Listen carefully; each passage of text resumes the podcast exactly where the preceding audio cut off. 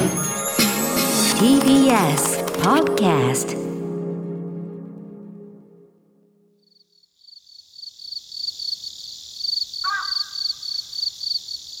桂宮治。これが宮治でございます。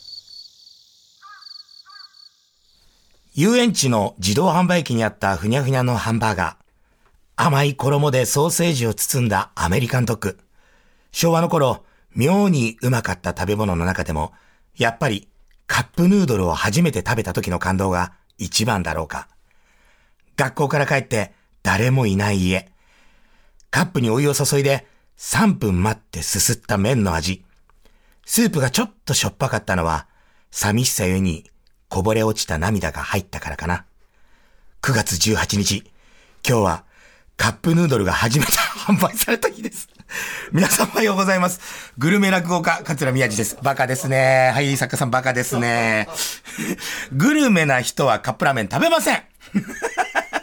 おはようございます。9月18日日曜日朝5時30分。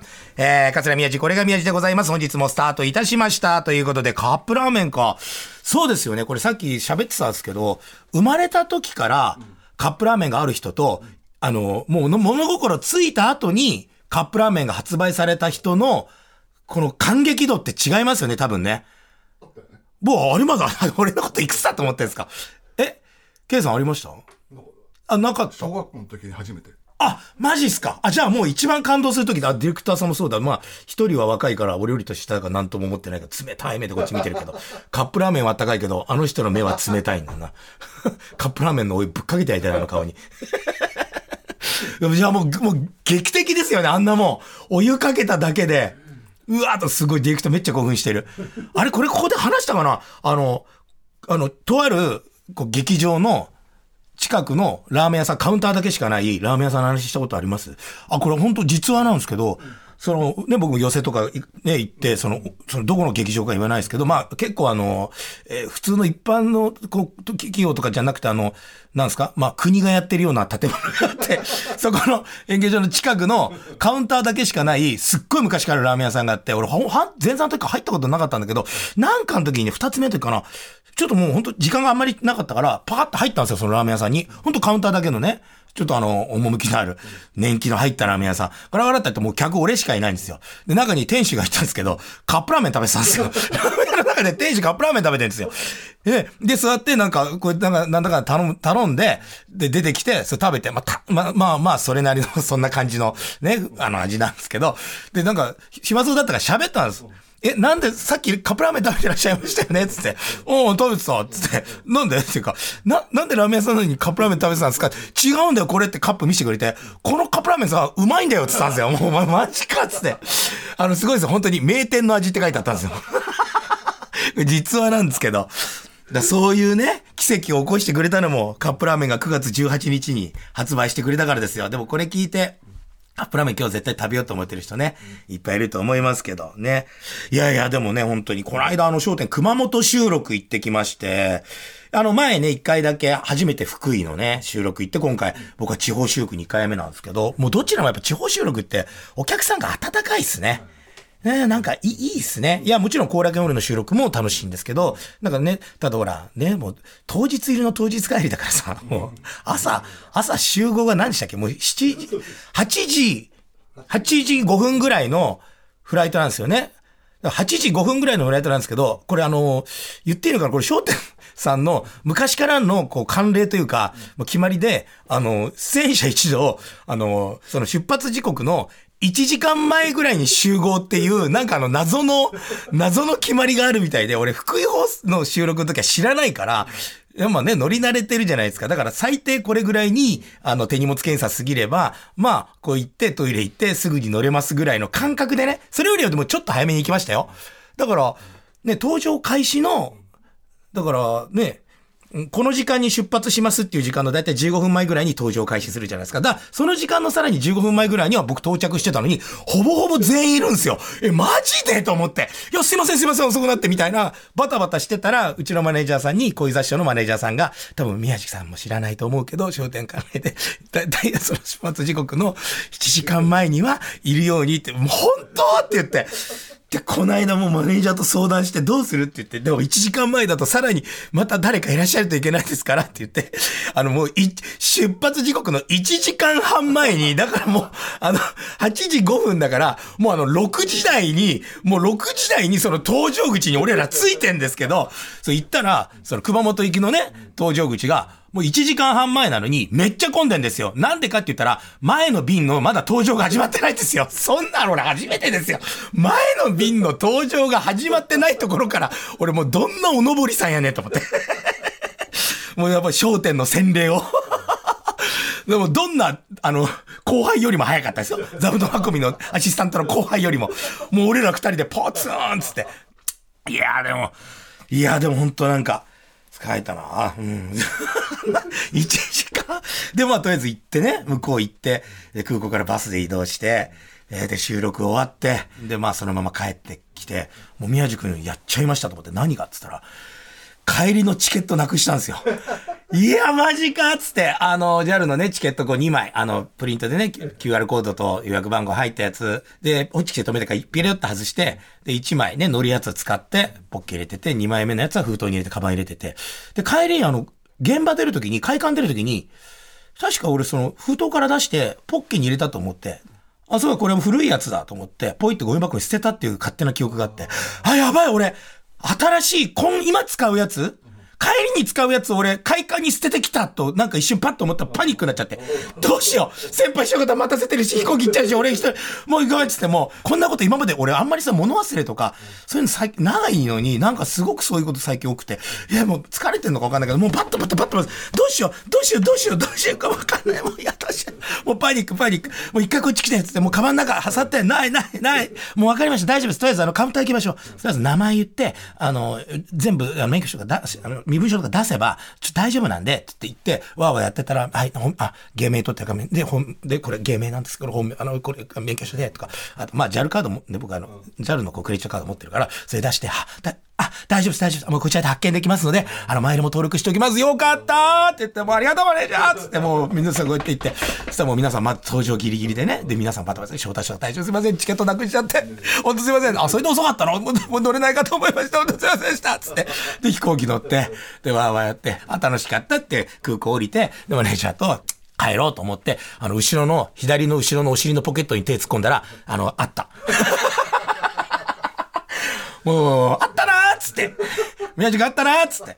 で、その、その前の時もなんですけど、そのなんか、会が終わって、落語会終わって、お客さん、その前山頃からお世話になってるお客さんが、お二人近くの、あの、レストランみたいなのお食事されてるってから、じゃあ、ちょっともう、あんまりこういう時期で一緒にご一緒できないんですけど、じゃあ、まあ、ほんと一杯だけ、10分だけ行きますよって言って、あ、本当顔出してくれるの嬉しいって言うから、行って、本当に一杯だけ、で、ごめんなさい、じゃあ明日もちょっと4時半起きなんで、みたいな感じで、出たんですよ。で、入る時に、そのレストランの人が、おかま預からして僕あの着物とか全部入ったキャリーケースを、スーツケースみたいなの預けて、手持ちの革のカバンだけ持って座席行って、じゃあってタクシー止めて乗って、もうそろそろうちに着くかなって言って、そしたらお客様ってどうしたんですかって言って、なんかありました？って皆さんキャリーケース忘れてるって言われて、マジかっつって。でも、あの、送るよとか、いや違うんですよ。もう翌日使うんですよ、僕。朝一で。4時半起きで。でもそのままタクシー降りずに、運転手さん同じルート戻ってくださいっつって。また、また戻って、そのまま降りずに、またそれピックアップしても、すごいですよ。あの、5000円ぐらいの、5000円ぐらいのタクシー料金が1万7000円ぐらいかかったと。地獄だわと思って。いや、最近こんなん多いなと思って。もうやだ。いや、でもそんなでも商店ね、本当皆さん楽しみに、あの、熊本収録を見ていただきたいんですけども、商店グッズ、この間ここ持ってきて、そのか、あの、商店グッズっていっぱいあるじゃないですか。だ僕の雷おこしと、あと人形焼き僕のイラストの入ったやつが、そう出来上がって、でももうカレンダーもできて、商店カレンダー。この間熊本放送、熊本収録で、ロビーで売ってたらしいですよ。言ってた、だって前説で誰か言ってましたもん。買ってってくださいっつって。できてるのに、僕一回もまだ見せてもらってないんですよ。なんでだよつって。いやいや、でもそれね、ぜひぜひ皆さん、あの、やってもらいたいんですけど、ただあの、全然関係ないんですけど、もうあの、その、旅とかね、その移動っていう話だと、今、うちの長女がね、小学校6年生なんですけど、移動教室だ修学旅行みたいなものですよ。小学生って移動教室っていうらしいんですけど、今年行けたと5年生の時とかは、あの何？なんか夏の林間学校みたいな、なんかそういうのも申し込んでたけど、やっぱ全部コロナで、やっぱ中止で、友達同士でこの旅行に行くっていうか、その団体でね、全然できてなかったんですけど、今年はもう学校さんね、中心するとこもあるけど、校長先生とかいろんな人のね、ご尽力で行きますってことになって2泊3日で日光とか。いや、楽しそうになんか行ったらしいんですけど、僕ちょっと行くときに、あの、会えなかったんで、僕仕事で家にいなかったから、なんか、かみさんに聞いたら、でもなんか、やっぱ、親元離れるって、すごい、なんか大人びてて、大丈夫やったし、みたいなことなんだけど、やっぱ前日から不安だったらしくて、でも行ったら行ったら楽しいんだろうけど、で、出て、で、玄関とこっていうか、扉出てから、その、マンションだから、エレベーターのとこまで、かみさんがいつもみたいにこう、お見送りをしてたら、あの、弟ね、リサキとかっちゃんって弟と妹がいて、もうすっごい大きい声で、リサキかっちゃんもう若菜行くよつって。な、なんで？もう見送りしないのよ。そんな、そんな女王様みたいなことあるか？つって。で、も妹と何何何？つって、お見送りしなきゃダメでしょ？行くんだからつって。で、じゃあ分かったよつって、お見送りして行ったらしいんですけど。で、行った瞬間に一番下の小学1年生のかっちゃんが、若菜行ったの？帰ってこないの ?2 日、3日、2泊3日？イェイつってたらしい。いや、大好きでいつも遊んでもらってるけど、やっぱ多少ほら、怖いから、イェイっつって。でもちょっとこれは長女には秘密だけど、あなんかあの、長女いないから、長女のベッドで寝てました、長女。お前大丈夫なの？お前、若菜に言うよっつったら、やめて、殺されるっつって。いや、でもなんかその子が、そその YouTuber のコムドットって知ってます、あまあそれはね、K さんはそういう、アンテナ張ってなきゃまずい人ですもんね。知らないって言ったらちょっと俺も衝撃。それのなんかリーダーのヤマトっていうのが大好きで、で、なんか本出してて、なんかその本を、もうおおお小遣いで何冊も買ってて、なんか今小説みたいな、自伝、自助伝みたいな2冊こう出してて、で、もうこれパパ読んでって言うんですよ。なんで俺が、なんで俺が YouTuber のその自助伝みたいなの呼ばなきゃいけねえんだよ、つって。いや、でもいいから読んで、つって。いや、でもなんか、すごいんだよ、ヤマトは。いや、分かった。パパも一生懸命頑張ってお仕事が、パパなんか足元にも及ばないって言われたらさ、俺そんなことあります？俺ちょっと悲しいなと思って。いや、でもパパもテレビ出てる。いや、ヤマトのペね、あの、あれとは全然違うの。今度あの、多分フジテレビさんがね、冠番組を持つんですよね。また始まるんですよね。うん、あの、コムドットさんってね。うん。だからなんかそういうのがあって、なんかすごいすごいみたいになってて、で、なんか、うん、分かった。でもパパもやっぱパパとか全然違うの、レベルが。そうか、つって、分かった。じゃあこれもう、まあまあ、ちょ、ちょ、じゃあ、ちょ、時間ある時読んでみるよ、つって。で、なんかあんまりにも言うから、じゃあもうちょっと聞くけど、あの、ヤマト、ね、コムドットのリーダーのヤマトとパパ、もうお前にとってどっちが大事なんだっつって。もう聞いたもう禁断の質問ですよ。絶対聞いちゃいけないやつ。お前は、コムドットのヤマトと、パパと、どっちが好きなんだっつったら、多少ちゃんと悩んでくれたんです、長女。で、言った言葉が、あのね、どっちも違う方向性の好きだから決められないって言ったんですよ。嬉しいワークありがとうなんだよ、こいついいやつだなと思って。方向性が違う好きなんだって。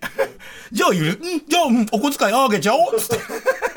ヤマトの自助伝読んじゃおうで、今ちょっとなんか俺、テレビ見てて、自分のやつ。なんかやっぱぶ、めっちゃなんかぶっかぶだから最近もう、気にしないで飲んだり食べたりしてたんですよ。もうストレスもあるし、いろんなことでね。休みもないしさ。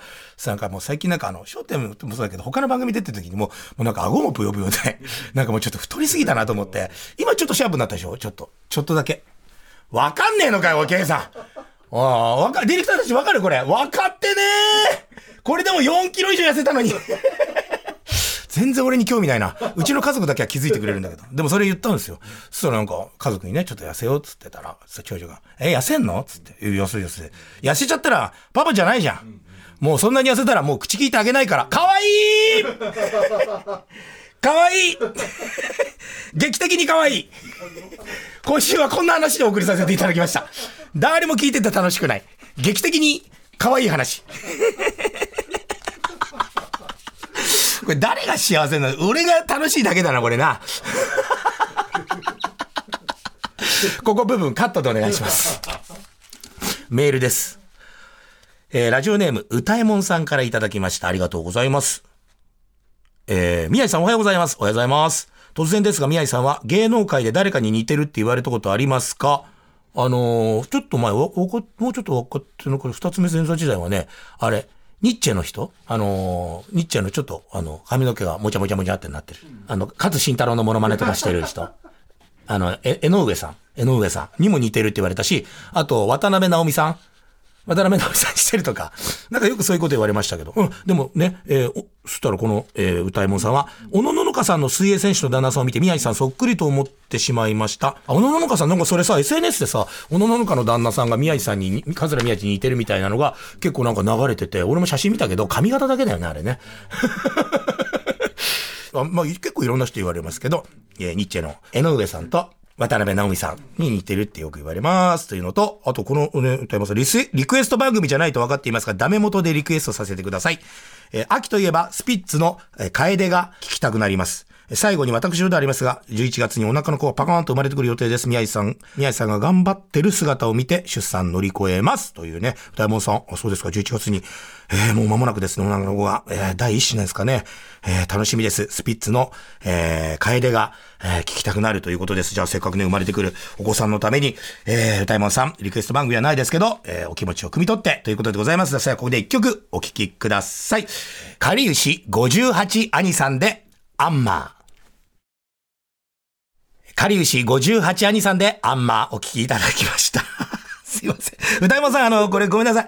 あの、来週、スピッツの楓かけましょう。ちょっと今回ごめんなさい。なんか一回透かしたかったんだ。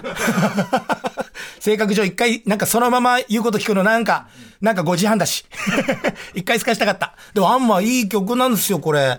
いや、ほんとさ、やっぱ子供の頃っていうか学生時代とかもね、なんかすげえよ母親に世話になって、うちも母子家、途中から母子家庭になったから、中学の時から、母ちゃんが一人でね、一生懸命夜もさ、ずっと働いて、ね、高校の学費も払ってくれて、なのになんかね、うるせえなとか、まあ、すごい仲いいんですけどね、よくね。まあ今、うちの母親は、ちょっといろんな病気が、いろんなのが重なっちゃって、もう多分僕のこと認識できないので、前もくり言ったけどね、あの、商店メンバーになった報告すらできてないというか、してもわからないからっていう。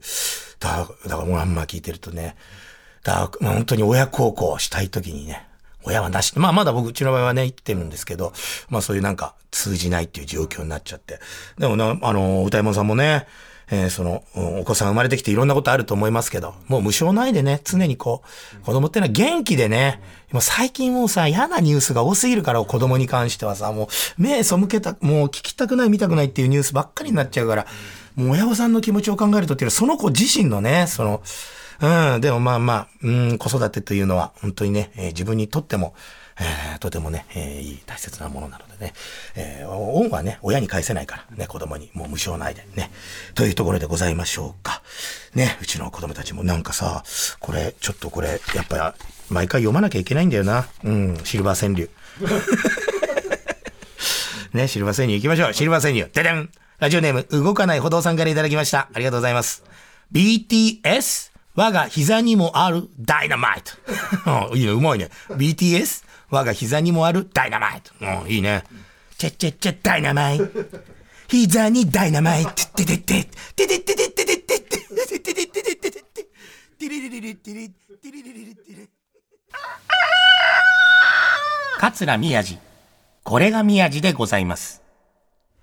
これが宮治の宣伝マンはい、ということでね、今日は耳寄りな情報があるということで、サントリーから川田弥生さんにお越しいただきました。こんにちは。はい、こんにちは。よろしくお願いします。ちょっと待ってください、川田さん。はいはい先ほどまでと声のトーンが違いすぎて、一気にオンモードに入りましたね。こんな男ばっかりのスタジオにようこそお越しいただきました。さあ、川田さん。お邪魔いたしますそは、はいいそんなことはさておき、今日ははいグルコサミンについて、なんかお話を伺えるということなんですが。そうなんですよ。はい。最初に言っちゃいますけど、いなんと今日はですね、うんこのグルコサミンを無料でお試しいただけるキャンペーンのご紹介をしに来ました。え、無料で？聞いてる方に？はいちょっと聞きたい。な、はいなになにあのこの2年くらいでやっぱり外で歩くことっていうのが減ってしまった方多いと思うんですよね。いや、そうですね。うんはいはいはい。それでいざ歩くぞってなった時に最初の一歩目が打ってこう膝に違和感を持つっていう方もたくさんどうやらいらっしゃるようなんですよわかり。ます。我々落語家もね、はい立ったり座ったり正座してるのが多いでしょ？そうですだからね、膝に悩みを持ってらっしゃる師匠方っていっぱいいるんですよ。あででで？あ、正座って結構膝に負担かかるんですね。立つ時もねで普段の生活でも例えばエスカレーターから降りる時の一歩目とか、うんあとはやっぱり普通に椅子から立った時だってそうじゃないですか。わかります。ピキって言ったりするんだ。そうなんです、そうなんです。その第一歩目の時に膝があれっていうあの違和感、うんうん。ねえでそのたんびにこううってなって動きがピタッと止まってしまうっていうねそういうのあ。僕もね、45もう46になるんですけど、そうですかこの僕で40代の半ばでも、はいそういう違和感ってたまにやっぱ感じますもん。怖い。だこれから先何年大丈夫なんだろうって不安に思います。ああそうですか。そんな一歩目の違和感を持つ皆さんにちょっとお知らせです、はいはい。実はその違和感膝軟骨のすり減りのサインかもしれません。ええはい、そこでご紹介したいのがこちらなんですよ。減っていく軟骨成分を補ってくれるサントリーの機能性表示食品グルコサミンアクティブこちらです。これ特保ではありません。これを抽選で500名様に。500人？はい。およそ1ヶ月分をですよ。1週間じゃなくて？いいえ1ヶ月分です。これ無料でお届けいたします、はいはいはい。さあメモのご用意皆さんよろしいでしょうか？お問い合わせの電話番号申し上げます、はい。お問い合わせは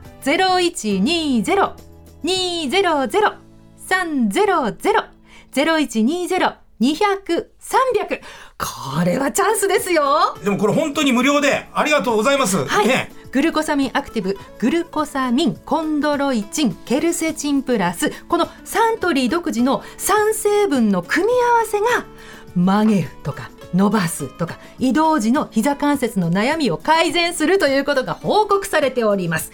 これらの悩みが改善されたらどうですか？皆さん動きが突然ピタッと止まらずに スムーズに暮らせそうですよね。いや、膝がちょっと悪くなる、痛いだけで、もう本当すべてができなくなってしまうじゃないですか。いや、本当に今日はう嬉しいな。はい。はい、そんなサントリーのグルコサミンアクティブこちらを抽選で500名様に無料でお届けいたしますおよそ1ヶ月分税込み4860円相当が無料となります送料はサントリーが負担いたします初めての方限定で1世帯1回限りとなりますお問い合わせはお電話でどうぞ0120-200-300 0120-200-300サントリーまでさあ皆さんこの機会にぜひグルコサミンアクティブお試しください皆さん電話するだけで無料でもらえます。もう一度言いますよ。0120-200-300サントリーまで。桂宮治。これが宮治でございます。これさ、ちょっと時間ないんだけどさ、僕一個だけすごく言いたいのがあって、あの、この間亀戸寄せっていうのを行ってきて、これね、第35回続いてる亀戸寄せでね、えーすごい。んで、なんかお客さんに来るこう、プログラムみたいなのしっかり作ってて、でコメントもめっちゃ載っててね、すごい長い長文で、え、これなんですか、お石亭画とか、スタッフの方が書いたんですか？ってっそうじゃなくて、あの、有名な、あの、演芸評論家で、あの、広瀬和夫さんっていうのがいて、その方に頼んです、わざこんなプリント1枚のこの、ために。で、これもすごいいいこと書いてくれてて、わざわざこんなね、まあ、言い方悪いけど、地域寄せで、こんな広瀬和夫さんにわざわざこんな、全部か僕のね、のコメントをね、お客さんに分かりやすいに書いてもらって、すごいな、これ、と思って。で、僕の略歴も書いたんですよ。桂明治略歴ってところはね、これ、ラジオ聞いてる方わかんない。でも、昭和51年生まれ、な何月何日とかね、えーいつ楽屋入りしてない、二つ目昇進で、新一昇進でとか、で、趣味も書いてくれてて、受賞歴、ね、すごいですよ。平成24年、ね、NHK 新人演芸大賞落語部門大賞。ね、平成25年、26年日韓飛び切り落語会最優秀賞、ね、平成24年公立演芸場花形銀賞とかね、令和2年3年、西の国落語大賞、大賞受賞とかさ、もう、もう、なんか自分で言うのもなんかですけど、わね、こんな、まあ、ほももっと撮ってるけどさ、まあ、この間わって書いてくれてさ、でもう一個ね、書いたんですよ。24年と25年の間に、平成25年、平成25年で僕は2つ目になった、2年目ですよ。平成25年、ね、芸術選奨、え文部科学大臣賞受賞ってもうちゃんと書いてすごくないですか？僕。二つ目になってすぐ2年目ぐらいで、え、芸術選奨文部科学大臣賞を受賞してんですよ。かっこいいですね。取ってねえよ俺。なんだよこのプロフィールおい。俺びっくりしたよこれ楽屋で。おったまげーっつって。信じられます？平成25年二つ目になって2年目に、え、文部科学大臣賞受賞してんですよ僕が NHK 新人芸大賞取った次の日。もう売れまくってんじゃねえか俺。取ってねえよこんな賞。今日これ俺思った。この回をね、その前、えだから僕の回が35回目だから、34回目、どなたが出たかネタ帳を見て、ね、そしたら五街道雲助師匠というものすごい師匠が出てらっしゃったんですよ。その方の略歴を調べたら、この年にこの賞を取ってんですよ。だから前回のそのプログラム作った時をコピペしてなんかやってるから、それ消すの忘れて、俺の受賞歴みたいになってんですよ。ふざけんなっつって。俺でもなんかとある本が、あの、写真家さんの本がね、立花蓮司さんっていう方が、あの、本を出されて、で、それは対談みたいな、えー各師匠方との、で翔太師匠、鶴瓶師匠、志の輔師匠、えー一之輔兄さん、あと俺なんですよ。ちょっとそこに入れてもらうのもありがたいんですけど、各パート、全員分のその、お互いのそのインタビューというか対談を全部本にするっつって。で、最終的にこのゲラが上がってきて、全部チェックしてください。僕のプロフィールが全部翔太師匠だった。お前、間違ってるとかじゃなくて、ほぼほぼ全部翔太静岡県清水市出身、どこやねんっつって。わしゃ品川じゃっつって。もうすごいんだよね。新作落語とかって俺ほとんどやんねえよっつって。ああ、皆さん、あの、いい加減な仕事はしないでください。いい加減仕事をするのは僕だけで結構です。さあ、もうそろそろお時間でございます。番組ではあなたからのメッセージをお待ちしております。アドレスは、えー、宮地 905-tbs.co.jp、myaji905-tbs.co.jp、また、過去の放送はすべて、ポッドキャストで聞くことができます。皆さんのお悩み相談、人生相談、進路相談、何でも送ってください。プロレスを見に行きたいからと会議を早く終わらせた TBS ラジオのレインメーカー S ディレクターが闘魂込めて編集しますから聞いてくださいね。え、そんなことやったの？最低です。元気ですか？プロレス見に行きますか？それではまた来週も聞いてください。桂宮治でした。夕方から商店。商店グッズも買ってね。ボンジュール三輪明宏ですポッドキャスト番組三輪明宏のバラ色の人生。配信は毎週日曜日と水曜日です。忘れないでね。忘れないでね。でんでん。